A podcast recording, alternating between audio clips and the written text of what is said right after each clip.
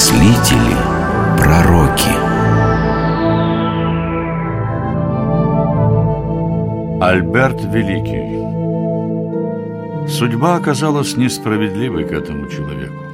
Он решительно восстал против недостоверного знания, но сам стал жертвой слухов.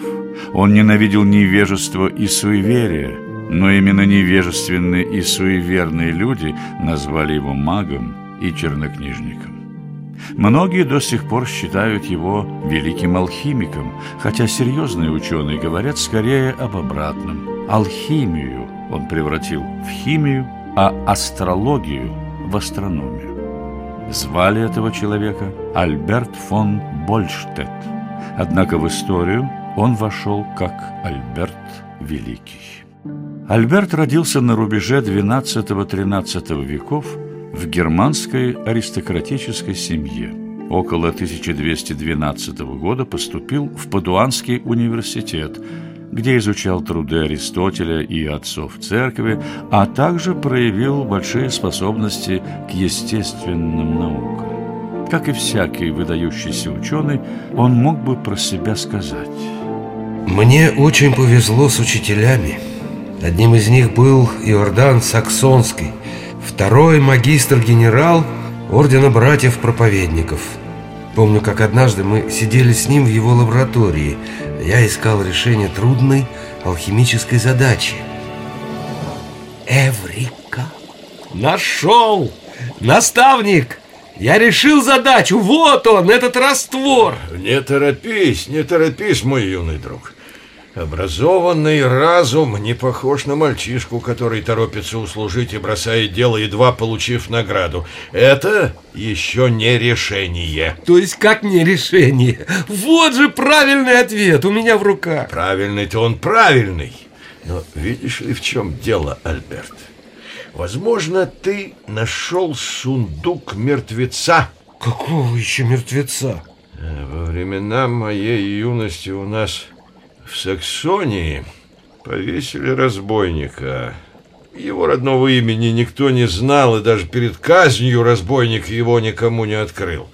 Зная, что ему предстоит казнь, все попросту называли его «мертвец». Это имя и объявили во время экзекуции. А при чем здесь мое решение, наставник? А, я разве не сказал? Накануне казни мертвец сознался, где припрятал награбленное. В указанном им месте под корнями старого дуба действительно обнаружился сундук. Люди забрали его и ушли. Ну, ну так, так, так в чем же загадка, наставник? А, а? а, да. Через год Буря повалила старый дуб. Его корни еще больше обнажились, и выяснилось, что на другом уровне глубины лежат еще четыре сундука, доверху набитые награбленным добром.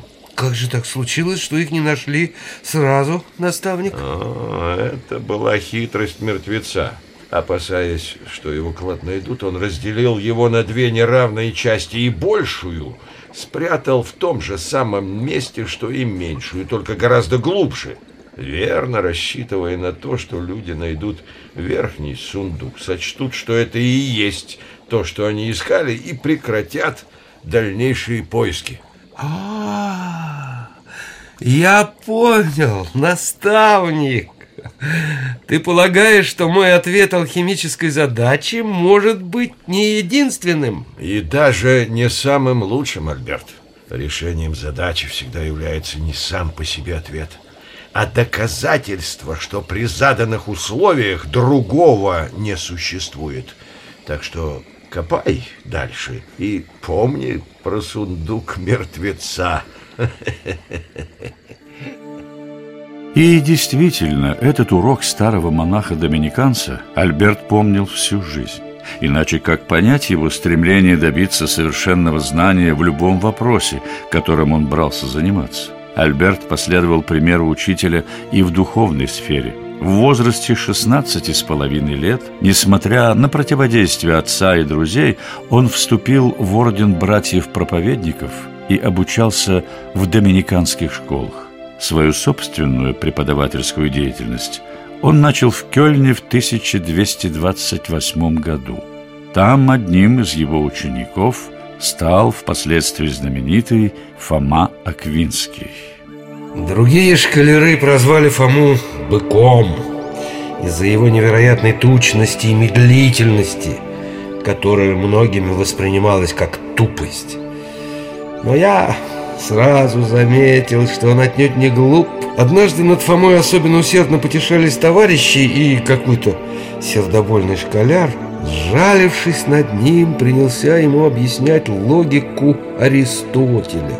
Фома слушал и смиренно благодарил. Но вот дело дошло до момента, которого объясняющий совершенно не понимал сам. Когда он умолк, Фома мгновенно продолжил объяснение и столь легко вывел дело из затруднения, что его товарищ остолбенел. Стало понятно, если Фома бык, то когда этот бык замычит, его услышит весь мир. Отношения великого учителя и его аквинского ученика быстро переросли в дружбу. Фома помогал учителю в работе и часто сопровождал Альберта в его путешествиях. По дороге в Италию они попали в небольшое дорожное приключение. Эх, поскорее бы добраться до места, правда, Фома? Да, но мы только что выехали, Альберт. Видишь ли, Фома, из-за тряски я не могу писать, а мне только что пришло в голову несколько важных мыслей по поводу Аристотелева трактата о движении животных. Как бы их не забыть. Там есть одно место, в котором великий Стагирий... Ой! Да что Это... А, это так и... Так и шею сломать недолго. Вот горе-то. Чтоб тебе пусто было, плешивая образина. Ой, это ты о ком только что помолился, дружище. А, а, прости, святой отец, вырвалось. Говорил же этому чумазому черту, кажется, правое переднее вихляет, а он, нет, не учи меня ремеслу. Говорю тебе, это колесо еще до самого Рима доедет. Э, что случилось? Ничего страшного, Фома. Просто сломалось колесо. Думаю, возница быстро его починит. А, а возница так не думает. Что, я голыми руками его починю? Нужно упрягать лошадей, ехать в ближайшую деревню, просить помощи. А вам, святой отец, здесь никто не поможет, это я точно знаю. Видишь, учитель, слава твоя опередила тебя. И сюда дошли слухи, будто ты чернокнижник. Да выпрягайся же ты, шельма! Я возьму коня и поеду за помощью. А вам, святой отец, советую сделать шалаш. Сидеть вам здесь долго. Уехал. Какой грубиян. Однако ж совет его верен. Что ж, Альберт, примемся за дело? И, кстати, почему тебя все время подозревают в колдовстве, а? Потому, Фома, что в наше время люди и телом не держатся целомудрия, и уму дозволяют совершать блуд с первой встречной фантазией. Целомудрие ума, Альберт? Да. То самое, которое мы воспитываем, помещая ум в монастырь сочинений Аристотеля, в его логику. Впрочем, одного этого недостаточно для истинного познания. Нужно второе условие. Какое же, Альберт? Истинная вера, Фома, которую мы черпаем в Священном Писании. Ты сам, поразмыслив, мог бы убедиться в том, что наука невозможна там, где нет христианской веры.